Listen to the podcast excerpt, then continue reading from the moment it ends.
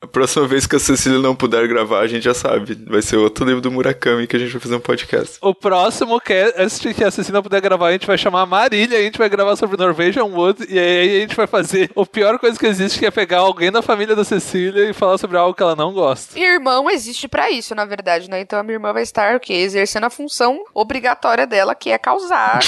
Todos os irmãos servem basicamente para isso. Te amo, Marília.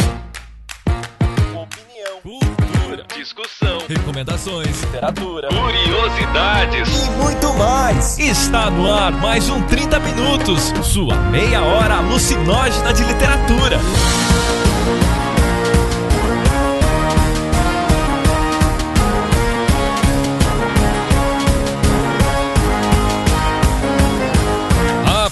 Por ele, que acordou de sonhos intranquilos, metamorfoseado em um japonês, Vilton Reis. A única coisa que eu penso é por que, que tem um compra ovelha e não tem um compre gato ok. E aquele que lambe o sapo, Jefferson Figueiredo. Eu só queria dizer uma coisa, que lá no grupo tem gente postando fotos que está lendo Caçando Carneiros e Murakami por indicação minha do Vilto, então te consola, Ceci, isso, isso está acontecendo. A gente está catequizando as pessoas. É isso, é reforma da Previdência, é reforma política, é Temer, entendeu? É isso, é isso que acontece. E ela, que está sempre certa, Cecília Garcia Marcon. Eu acho que essa é uma das booklists mais legais legais que a gente fez. Tirando o Murakami, que eu já falei pra vocês ignorarem e só seguir passar batido, todas as outras coisas realmente são possíveis de ler em uma semana e são muito legais. Acho que essa é uma das melhores que a gente conseguiu fazer, com exceção daquele que não deve ser nomeado.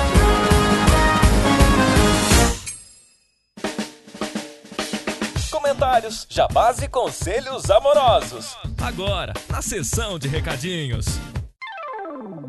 E nos nossos recadinhos de hoje nós temos a presença dele, Luiz Beber. Costumeiramente estou aqui para dizer-vos-lhes que semana passada o Cast 200 foi sensacional. As pessoas riram no metrô, riram na escola, riram onde não podiam rir, quase se engasgaram de rir. Fomos quase responsáveis por óbitos, mas a grande verdade é que por mais que vocês estejam pedindo para esse formato ficar, eu quero provas disso. Eu quero vocês gostaram desse formato. Tá aí o link, né? Vocês continuem mandando essas perguntas de verdades ou desafios aí, e aí a gente vai saber se a gente faz mais. Ah, a gente tá com pouco agora, então eu preciso de mais para ver se vale a pena fazer um programa nesse formato. Não, e, e uma última coisa, Weber? Todos no aguardo do cast 333, o cast meia besta. Essa piada tem que desaparecer para voltar a ser engraçado. Então, Weber, nós temos uma grande novidade da Knockout, o maior lançamento de todos os tempos da última semana, que é John McLovin e a Busca do Mijo da Vida, em pré-venda no site da Knockout. Este livro que com certeza vai abalar corações que gostam de uma história de ação, uma história de faroeste, principalmente uma história de história alternativa do Brasil, um Brasil colonizado por ingleses. E John McLovin é um herói, cara. É um herói que é um anti-herói, na verdade, o que é o melhor de tudo. Mas quem já quer ter um gostinho antes do seu livro chegar? Então, quem é chegado num petisco, gosta de experimentar coisa antes de entrar no prato principal, a Knockout está lançando um conto na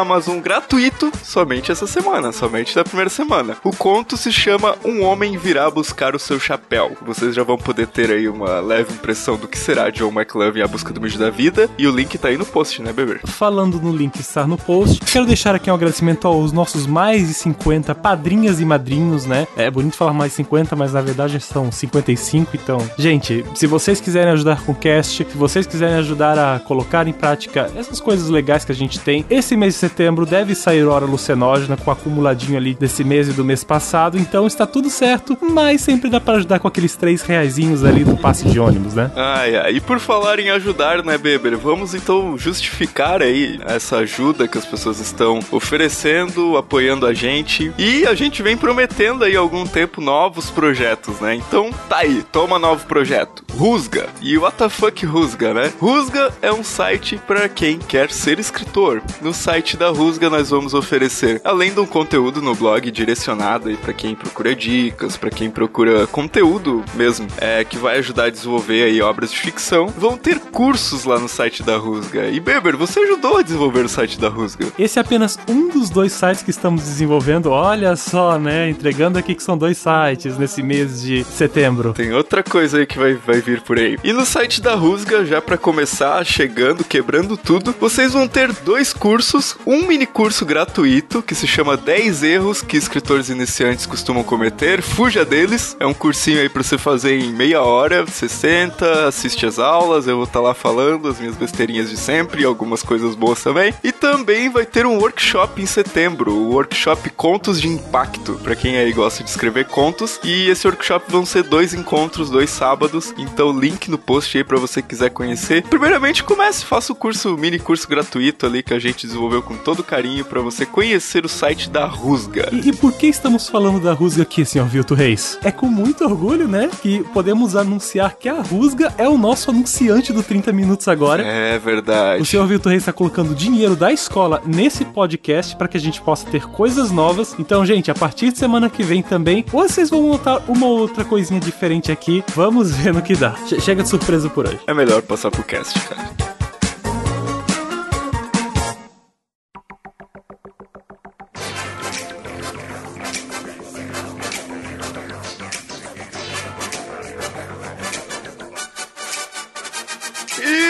Nosso programa de hoje. Nós temos uma booklist sobre animais. Uma ideia que só poderia ter vindo dela. Cecília, conte pra nós sobre essa ideia. O que você quer dizer com isso? Como assim só poderia ter vindo de mim? Eu não entendi. É porque você gosta de animaizinhos? O que, que você pensou? O que, que você achou que eu estava sugerindo? Não, eu fiquei surpresa de você dizer alguma coisa desse gênero, porque eu sou uma pessoa que tem medo de muitos animais, na verdade. Mas você é amiga do Vilto, como você tem medo de animais? É, então, eu, e quem disse que eu não tenho medo dele, umas coisas tá inclusive ligada a outra. Tu já levou ele pra tua casa, como assim? Tu já tentou domesticar? Pois é, eu só gosto da minha cachorra, na verdade. Mentira, eu gosto de vários animaizinhos fofos e coisas bonitinhas. Eu carimbo as atividades dos meus alunos com um carimbo de unicórnio quando eles vão bem. O Jefferson só gosta de sapo.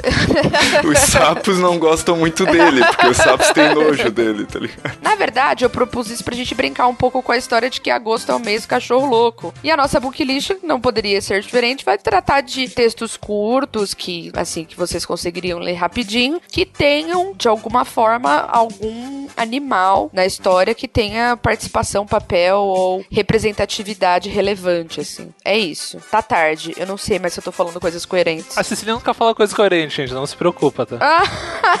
então tá, muito bem. Então nós vamos começar a indicar aí essas narrativas ou obras literárias ou poemas ou seja lá o que você deseja chamar isso. Jefferson, você que está aí empolgadíssimo. O Vilto, quando não sabe o que fazer, ele não chama a Cecília, porque ele sabe que ela vai xingar ele. Chama o Jefferson. Mas ainda bem que eu estou preparado. Tu, tu tá preparado? Eu estou preparado. Isso é uma novidade. Tá, isso é uma novidade mesmo. Eu tenho um conto, é um conto bem legal do Murilo Rubião, que se chama Teleco o Coelhinho, que é um conto, como a maioria dos contos do Murilo Rubião, uma coisa meio de drogado, assim. Depois o cara reclama que a gente fala do sapo, né? Quer dizer, é... olha o que ele acabou de dizer. Ah. Tem um cara que é o narrador, ele tá lá no bar, de boa, olhando, olhando a praia, aí chega uma vozinha, moço, moço, moço, ele, que esse filho da puta quer? E quando ele ó, vira, ele vê que é um coelhinho que fala com ele, que é o Teleco. E o cara vê que o Teleco não tem casa, ele dá um cigarrinho pro Teleco, eles dão uma conversada e ele leva o Teleco pra casa. Só que o Teleco, ele é um coelhinho diferente. Além de falar, ele, ele tem umas coisas meio estranhas que ele se transforma em outros animais também. Ai, meu Deus. E só que aí tá, o Teleco vai meio que crescendo, se desenvolvendo e dá uma treta entre os dois que eu não quero falar que é a parte legal do conto. Nossa, eu tô passada com esse conto, na verdade, mas enfim. Na verdade é um conto bem bonito, apesar da ideia meio macabra, assim, ou meio, sei lá, meio estranha. Meio. Só que é um conto bem bonitinho e ele tem um fim assim que tu fica, bah, puta que pariu, cara. Que cara, filho da puta. E o Murilo Rubião tem vários contos que ele deixa normalmente o fim meio aberto. E este não é o caso. Ele, ele tem um fim que, se eu falar, quebra muita experiência. É um conto assim, não é muito longo, eu acho que tem umas 10 páginas. Tá naquele volume que vocês podem achar pra baixar até se quiser, dos contos completos do Rubião. E vai, é um conto muito triste, assim, porque vai mostrando o relacionamento dos dois. Tem uma metáfora ali no meio, e a metáfora de quando tu entende quem é o Teleco, tu, pá, puta que pariu, cara. Que cara idiota. Mas o Teleco também é meio pau no cu. Ele dá umas cagadas, assim, ele é meio adolescente. Mas é bonitinho, assim, tu vê a evolução do Teleco, a vozinha dele. Enfim, é bonitinho, gente. Como é que você tem a vozinha dele se é um conto? Você imagina uma vozinha pro Teleco? Porque o narrador fala isso. Como que é a vozinha do Teleco, Jefferson? Imita pra gente. Ah, deve ser mais ou menos assim, moço, moço, moço, moço. Deus do céu. Era isso pra hoje, gente. A gente pode encerrar o cast. Ah. Que fazem. Ah, moça, passa cigarro aí, moça. Cara, depois do 200 não dá pra esperar mais nada, né? Nossa, É, ó. que cast foi aquele? Esse é um cast a menos pro cast besta, hein? Gente, agora são só 132 pra chegar no cast meio besta, todos conjuntos. Gente, eu não conseguia contar pro César depois do que, que eu tava rindo tanto. Tanto que eu dei risada daquela piada imbecil. Vocês sabem que o Jefferson daqui pra frente só vai piorar, né? cara? Nossa, velho. E vocês deram moral ainda pra essa porra, né? Então, enfim. Vamos lá.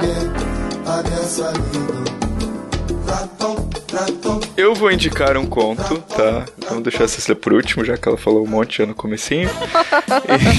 Homens sendo homens. Ah. É um conto de mestre Franz Kafka, né? Óbvio que eu não poderia deixá-lo de fora. O conto se chama O Novo Advogado e basicamente é sobre o cavalo de Alexandre o Grande que está trabalhando numa repartição pública. E é um conto extremamente irônico sobre, sei lá, uma interpretação minha que é sobre a mediocridade da vida contemporânea, mas pra isso ele resolve colocar lá é, o Dr. Bucéfalo. Né? Olha os nomes aí que tem crianças que ouvem o cast, tá?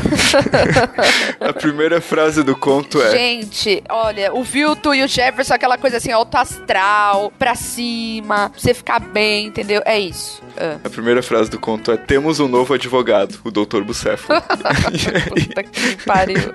E assim, tem um texto maravilhoso da Folha de São Paulo que o Modesto Caroni conta como traduziu esse conto, então. Porque é um conto assim curtinho, você lê, tipo, em, sei lá, cinco minutos, sabe? Se você conseguir superar a primeira frase, o fato de que o cavalo chama bucéfalo. Ah. E o link vai ter aí no post o, é, sobre, esse texto sobre o desafio que o Modesto Caroni encarou de traduzir a primeira vez esse conto do alemão português. Olha só, hein? Até o Vilto acerta de vez em quando. Barbaridade. Cecília dando o braço a torcer. Coisas que né, só depois do Cast 200 você pode ver. Bom, eu quero indicar alguém que eu indico sempre porque é apenas maravilhoso e que é o quê? O rei da porra toda, embora tenha nascido em outro país, eu acho que vale, né? Ele não é brasileiro, mas eu acho que vale mesmo assim. Ele é de um país chamado Rio Grande do Sul e o nome dele é Caio Fernando Abreu. Ah, ó, e o que eu olha, o- olha o bullying, olha o bullying, mas tudo bem. Estou lendo Morangos Mofados nesse momento, então. O conto especificamente que eu quero indicar chama Linda, uma história horrível, que é de um filho que depois de muito tempo vai visitar a mãe. É, a mãe tá muito velha, vão acontecendo algumas coisas com ele durante a história que eu não, não quero contar porque é, é o grande tchan da história. E tem a cachorra, que é a Linda, é, e ela tá velha, tipo, velha e acabada. Então, na verdade, é um conto em que tudo tá meio velho, tudo, tudo se acabando, tudo no limiar de encontrar o seu fim, sabe? E a cachorra, ela, todas as vezes em que ela aparece, é pra lembrar isso, é, pra, é a, a simbologia da finitude, assim, sabe? Então, é um conto que a primeira vez que eu li, eu fiquei o quê? No chão. A segunda vez eu fiquei no chão também. Hoje em dia eu leio e só compreendo que Caio Fernando Abreu é uma alma que tá além da compreensão de nós, porque era muita sensibilidade na hora de escrever, assim. Então, um conto delicioso de ler, forte, com uma linguagem super rica, com uma construção de, de personagem, de simbologias, de ambiente, espaço e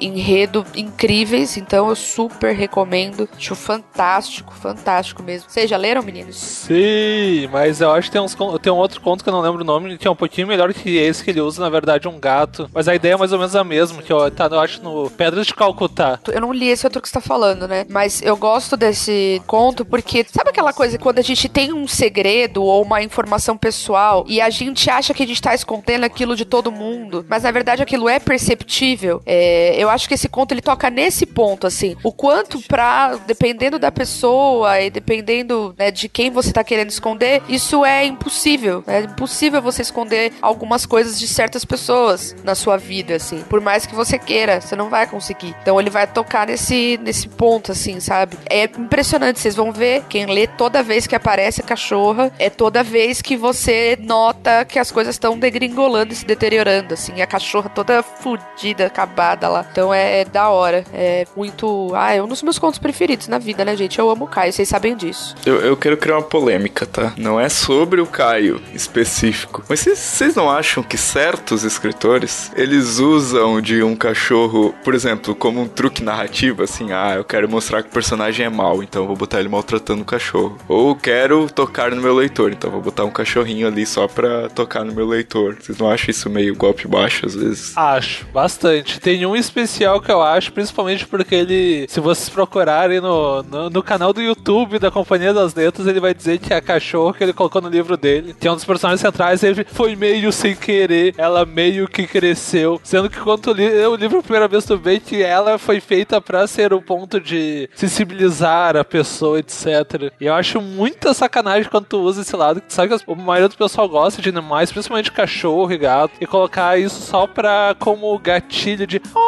tadinha, ela está sofrendo, podia ser a minha cachorro, podia ser o meu cachorro, meu gato, minha gata. Gente, mas isso vale para qualquer coisa, então, na verdade. Não, mas aí tá, quando tu usa isso só quando tu sabe que tua história pode perder, sei lá, se perder nas, no resto, entendeu? Não sei, eu não vejo isso com tanta rigidez como vocês, não. Eu acho que existe uma coisa assim, da simbologia do que é dentro da nossa cultura. Um livro que coloque uma vaca aqui, vou falar o clichê, maior clichê possível pra vocês entenderem o que eu tô querendo dizer. O livro que coloque uma vaca no ocidente, o livro que coloque uma vaca na Índia, eles estão tratando de pontos totalmente distintos. A gente vive um momento específico, é lógico que a vaca na Índia é sagrada, a vaca aqui no Brasil vira churrasco lá no Rio Grande do Sul, entendeu? É outra relação. É só aqui que a gente faz churrasco. Tá, é verdade, tô pensando bem, é só aqui que a gente faz churrasco, resto, bem, deixa quieto. É, eu quis fazer um elogio, na verdade, né? Mas tudo você interpreta como crítica, eu não posso fazer nada. A gente vive um momento de hipervalorização dessa coisa dos animais, pelas mudanças que aconteceram nas famílias, enfim, por N questões, pela ideia de que a quantidade de filme com animal como protagonista, tipo Marley e eu, essas coisas. Então acho que a gente vive um momento em que isso é um fator representativo. Eu vou falar, tipo, quando eu fiz o meu conto, que saiu na Pulp Fiction e vocês aprovaram, inclusive, não sei se foram os dois, mas alguém disse que sim, coloquei o cachorro lá. E aí, enfim, eu vou dar o spoiler. O cara arregaça o cachorro, o cara picota o cachorro inteiro. E eu não usei isso como um recurso para causar repulsa especificamente, mas eu sabia que a ideia de que o cara matar um animal com aquela frieza provocaria um asco nas pessoas porque você toca num ponto sensível. De verdade, de verdade, isso não é uma coisa que me incomoda. Eu acho que é, é o tipo de coisa assim, ah, ele tá sendo desleal, tá, mas tantas outras, tantas outras coisas. Eu acho muito pior o cara dessas coisas toscas, muito pior o autor ou autora que colocam um personagem muito fantástico só pra matar ele no final. Eu acho isso muito pior, infinitamente pior, porque aí você apela pra uma sensação de luto e numa sensação de luto você não vai conseguir viver mais nada, na verdade. Sei lá, eu não tenho essa, esse olhar crítico de vocês aí, não. Sei lá, eu só acho um truque um pouco gasto, assim. Eu... Isso pode ser, pode ser que tenha virado assim, pode ser que a gente esteja meio saturado disso. Pode ser, inclusive, que a gente esteja saturado disso porque a gente lê muito. Então a gente já lê muito, leu muitas coisas, viu muitas abordagens, a gente olha e fala, ai, de novo essa porra. Mas na verdade, talvez seja uma questão específica da gente que é muito imerso na literatura também. Acho que vale aí o pessoal, quando ouvir o cast, comentar se vocês acham que é golpe baixo, se vocês acham que é galera marqueteira bota o cachorrinho fofo para vender livro. é isso aí.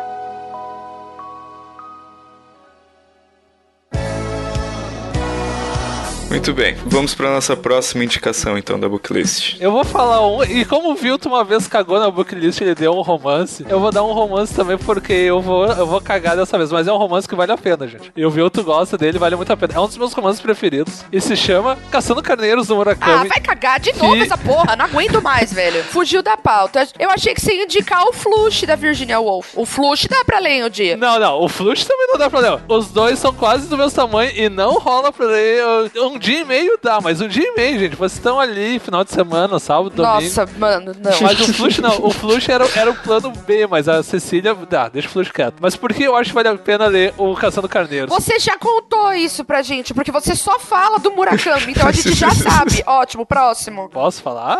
Não.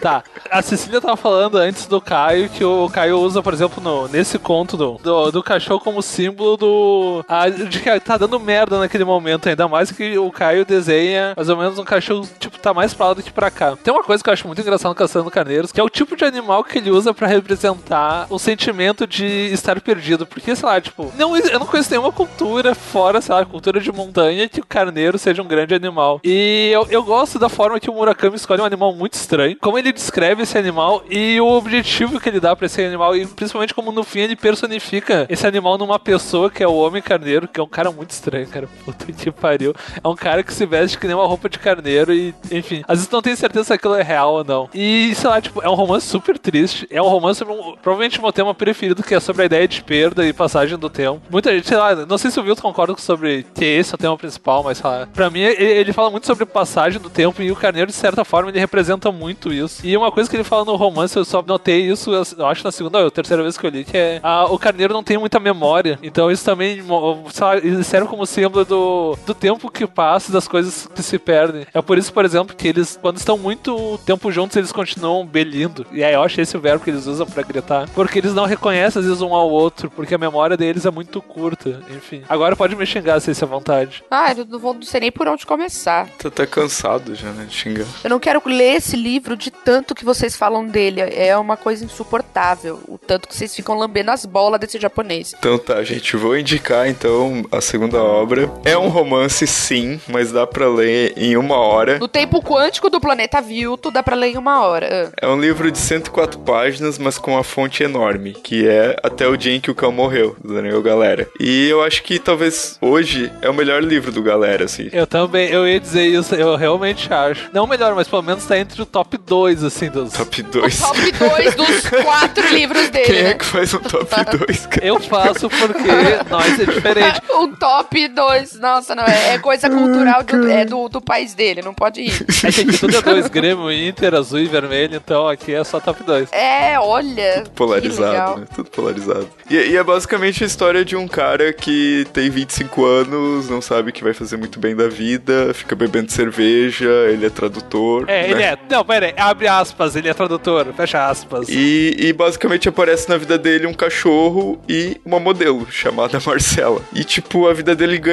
Eu, eu gosto muito do filme, inclusive, que é adaptado desse livro, que é Cão Sem Dono, do Beto Brant. E do filme tem uma coisa que é tipo uma fotografia bem cinzenta, assim. E em alguns momentos parece que quando ele passa a se relacionar com é, essa mulher e também a ter uma certa convivência com o cachorro, já que ele era um cara mega solitário, tipo, parece que a vida dele vai ganhar alguns tons, assim, coloridos e tal, mas continua aquela coisa assim, será que ele quer isso pra vida dele, sabe? Será, será que ele quer assumir responsabilidades, assumir riscos? E eu acho bem legal que é um filme sobre essa coisa da, bem entre aspas também. Filme? Um filme e um livro, sobre a pós-adolescência, sabe? Tipo, essa coisa do, da pessoa que nunca amadurece. Então eu acho, eu acho bem massa, cara. E, e, o cachorro é bem importante no filme. O título do livro é meio preocupante, né? Até o dia em que o cão morreu. Eu gosto desse livro por vários, vários. Um dá pra ler numa sentada bem de boa, assim. Dá pra ler, se você põe no Kindle, eu acho que dá uma hora e meia, que foi onde eu li. É bem fácil de achar pra baixar. Mas tem uma coisa que eu acho engraçada. Esse livro se passa, tá, ele se passa em Porto Alegre, mas ele se passa, digamos, a quatro quadras onde eu moro hoje em dia, porque tem a descrição do lugar onde o cara mora. É literalmente duas ruas acima da minha. Mas o que eu acho mais engraçado é porque o, o personagem principal, que eu não lembro o nome agora, o nome do cara. Eu também não lembro, nem sei se fala o nome dele. É, mas tem uma coisa que eu acho muito engraçada, porque ele é basicamente o, digamos assim, o tipo de pessoa que eu convivo. É um cara formado em letras, que estudou na mesma faculdade que eu. E é engraçado que nele eu vi vários costumes, alguns meus, mas vários também de pessoas que eu conheço do curso de letras da URGS específico, assim, que, tu, que eu acho que são coisas bem regionais. E o galera não é formado nada, ele só acho conhece o pessoal. E é engraçado tu ver num livro manias assim que tu às vezes percebe nos teus amigos e colegas de curso de faculdade, tu, ah, isso realmente acontece, ah, isso realmente acontece. Principalmente a, as inspirações que ele tem versus a realidade que ele tem. Eu acho isso muito engraçado. E te leva a uma certa inconsequência dele e o problema da pós-adolescência que o Vilto falou de querer ter uma, um tipo de vida e tentar fazer esse tipo de vida mesmo que tu seja meio merda e tu tá meio no limbo. Enfim, é um livro bem legal, gente. Vale muito a pena. Dá pra ler numa sentada esse, então não, não reclama, vocês. Agora eu não estou reclamando, eu estou apenas aguardando a vez de fazer a minha indicação civilizadamente para que eu não diga nada sobre o galera. Ficou bem ambíguo, mas ok, não vamos falar nada sobre isso. Não, não, não quero fechar portas. não é meu objetivo. Ai, ai, vai, Cecília, fale uma coisa útil então. Bom, eu separei dois poeminhas da Adélia Prado que são engraçadinhos e fofuchos. Um deles se chama Harry Potter. Tá, ok. em que ela fala sobre quando ela era criança e ficava hipnotizando as galinhas. Tipo, que era o, o poder dela. Então ela fala que a ideia da, da fantasia do que era na infância dela, entendeu? Tipo, então o que, que era o Harry Potter da infância dela, sabe? Se hoje as crianças sonham com varinhas e castelos e dragões e dementadores e etc. Na época dela, ela fazia outras paradas lá no contexto rural dela, assim, sabe? E eu achei o título do poema genial, sabe? Quando eu levei pros meus alunos, os meus alunos olharam e falaram assim: tá, mas qual que é a relação com Harry Potter? E aí a gente pode trabalhar nisso, assim, sabe? Como a, as infâncias das gerações elas vão se ressignificando. Então, se a gente pegar coisas da nossa infância agora, a gente vai ver que tem coisas que só fazem sentido pra gente quando a gente era criança. E que pra essa juventude, de, esse, pra essas crianças de hoje já não faz mais. E quando eles tiverem a nossa idade, as crianças da idade né, que eles têm hoje também não vão ver sentido e assim segue, sabe? Então, só que ao mesmo tempo tem um fio condutor. Então, no caso aqui do poema dela, é o fio condutor é a imaginação. O fio condutor é a fantasia, é a magia que se enxerga em coisas que você não sabe muito bem como funcionam no mundo, assim, sabe? É um poeminha curtíssimo, de verdade. Dá pra ler fazendo xixi de manhã, tipo, acordou, abre lá, enquanto tá fazendo xixi, dá pra ler, assim, rapidez. E é divertido, assim, acho que faz lembrar desses momentos de infância, de quando a gente era criança e tal. É, acho que tem essa, essa nostalgia gostosa e um poeminha gostosinho de ler. O outro dela chama Casamento. Ela usa é, a relação dela e do marido e a pesca é, para explicar diferentes tipos de relacionamento de casal. Quando o marido sai para pescar e ele volta, como o que, que você faz, que tipo de relação é essa, sabe? Então aí tem a coisa dos peixes, não é? Então, quando você, alguém vai e pesca, aquilo é um trunfo, né? Mas e volta com o peixe para casa. E para aquilo ser um trunfo real, tem que é, cortar tripa, limpar, tirar a barbatana, fazer o diabo, sabe? E como se faz isso, entendeu? Como se faz isso sozinho. Então ela vai falar do tipo, ou é sozinho, ou é separado, é junto, ou cada um cuida do seu, enfim. Acho que faz muito sentido para pessoas, pessoas que já tenham vivido com alguém, né, do, com algum companheiro ou companheira, que sejam casadas e tal, ou que estejam em um relacionamento um pouco mais longo, porque você começa a perceber que em um determinado ponto existe mesmo essa dinâmica em que você vai escolher como que são tomadas as decisões dos momentos mais trash, assim, sabe? Dos momentos menos glamurosos de uma relação, entendeu? Então, acho que é uma simbologia legal e ela usa coisa da pesca e do peixe, então entra na nossa book list. Fiz duas indicações, porque vocês podem indicar um romance, eu posso indicar dois poemas, né, francamente.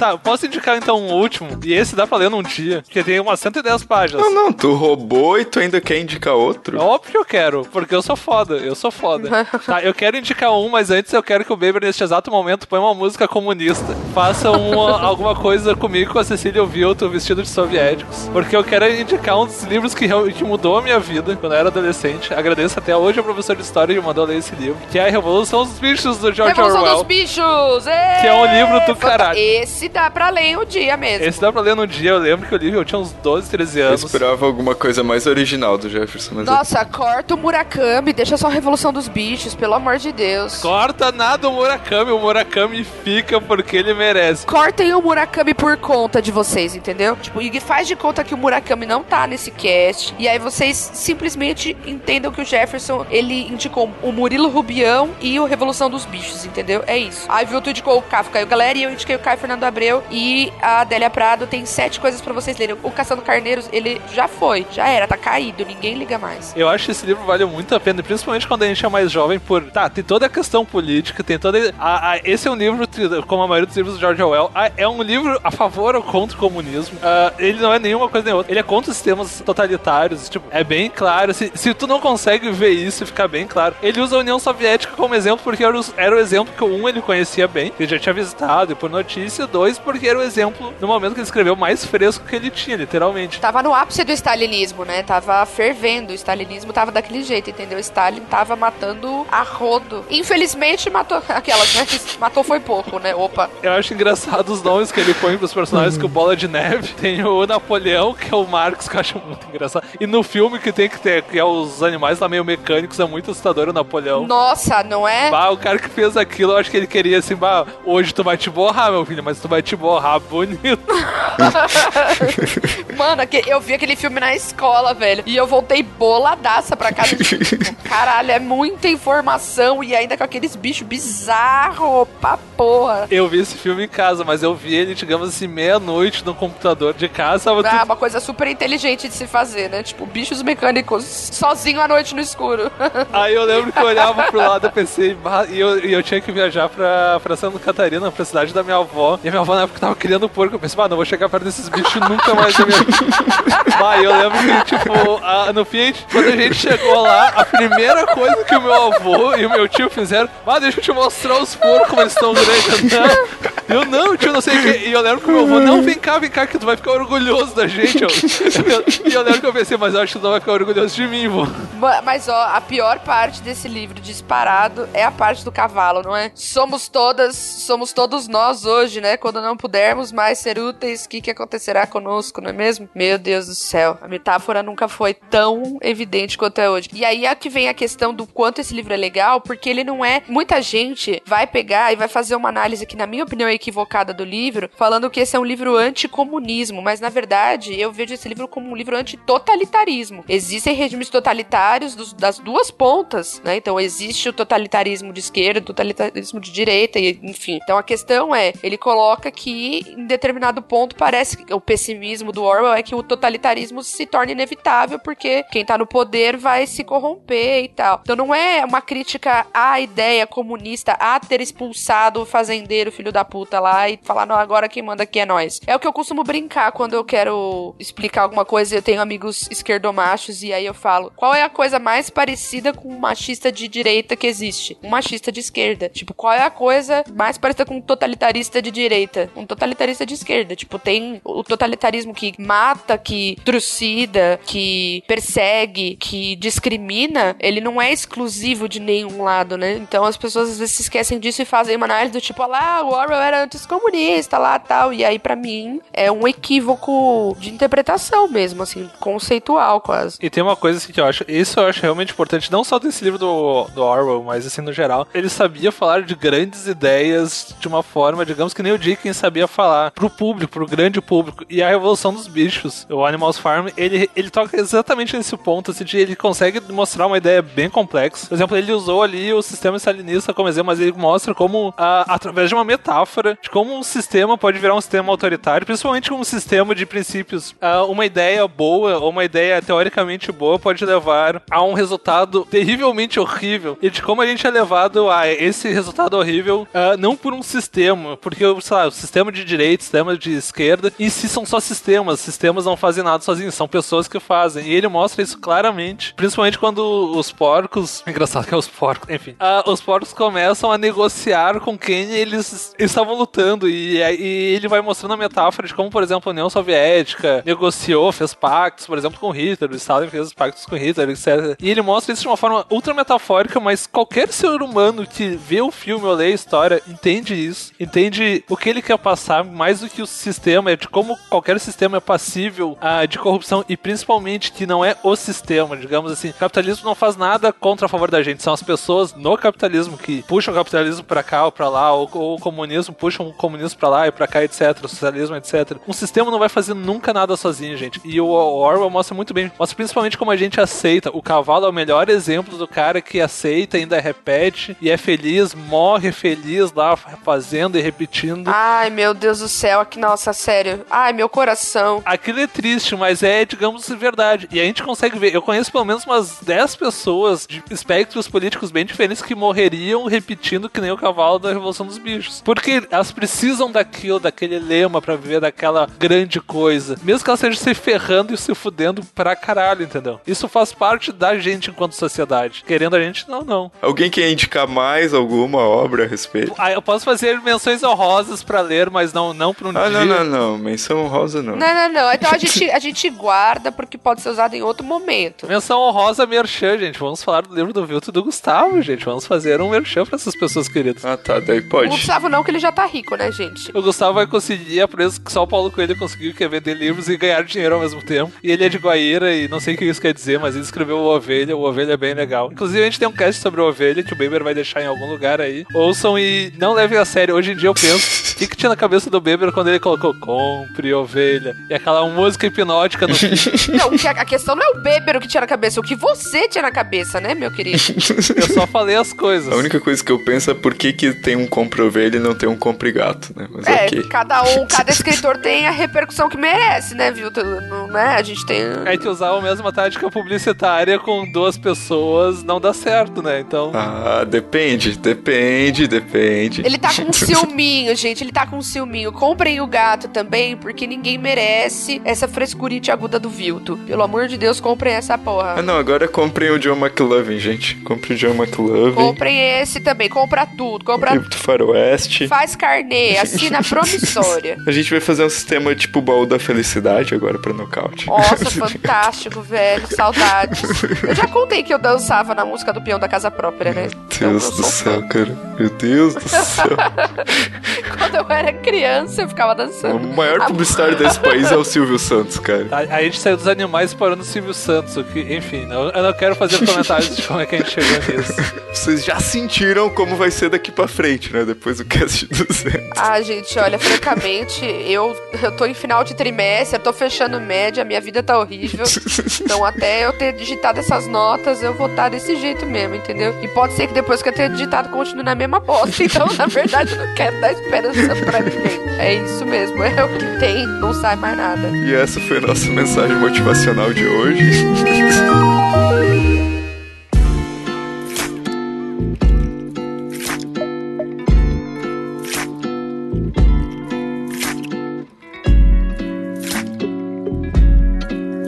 Se tá todo mundo vivo, por que tá todo mundo tão separado então? Que tá todo mundo tão separado então? Gato, galinha, lebre, lagarto, tartaruga, golfinho, panda, cavalo, tigre, leão. E eu sem você. E vem laptop, palm top, tablet, smartphone, notebook, walkie-talkie,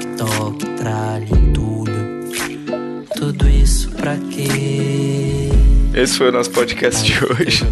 E até semana que vem, onde tentaremos não falar sobre Silvio Santos. É, o, o cast da semana que vem já tá é sobre a Cecília girando na, com o peão e sobre como ganhar dinheiro vendo, sendo falso camelô. É isso aí, gente. E comentem com a gente o que vocês acharam das leituras. Quem conseguir fazer pelo menos uma delas aí durante a semana, a gente sabe que é corrido. Mas quem for conseguindo fazer, vai comentando com a gente o que, que vocês estão achando. E também indiquem outras histórias que tem animais, é, que são curtinhas e que vocês acham que vale a pena ler. A gente faz uma síntese aqui de seis ou sete para colocar nas, nessa book list, mas a gente sabe que tem muito mais. E vocês são uma fonte inesgotável de conhecimento, muito melhores do que nós, inclusive. É isso. Ponto, é isso. Valeu, gente. Beijo no coração de todos. Tendo dito isso, era só isso mesmo. E compre ovelha. Compre ovelha. Meu Deus do céu. Nossa, oh, não.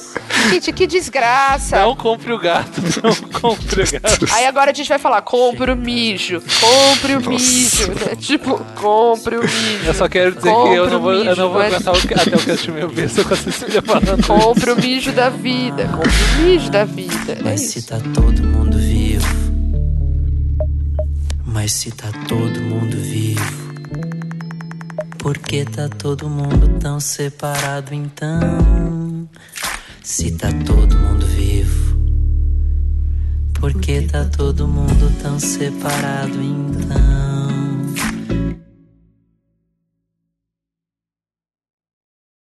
De como um sistema pode virar um sistema autoritário, principalmente como um sistema de princípios. A teoria. Misericórdia. Eita, nós, hein? Comunismo me matando aí, ó. O comunismo. Ó, o Stalin tá matando ainda, gente. Ó, o Stalin tá me mandando pro Gulag, tá? Vamos lá.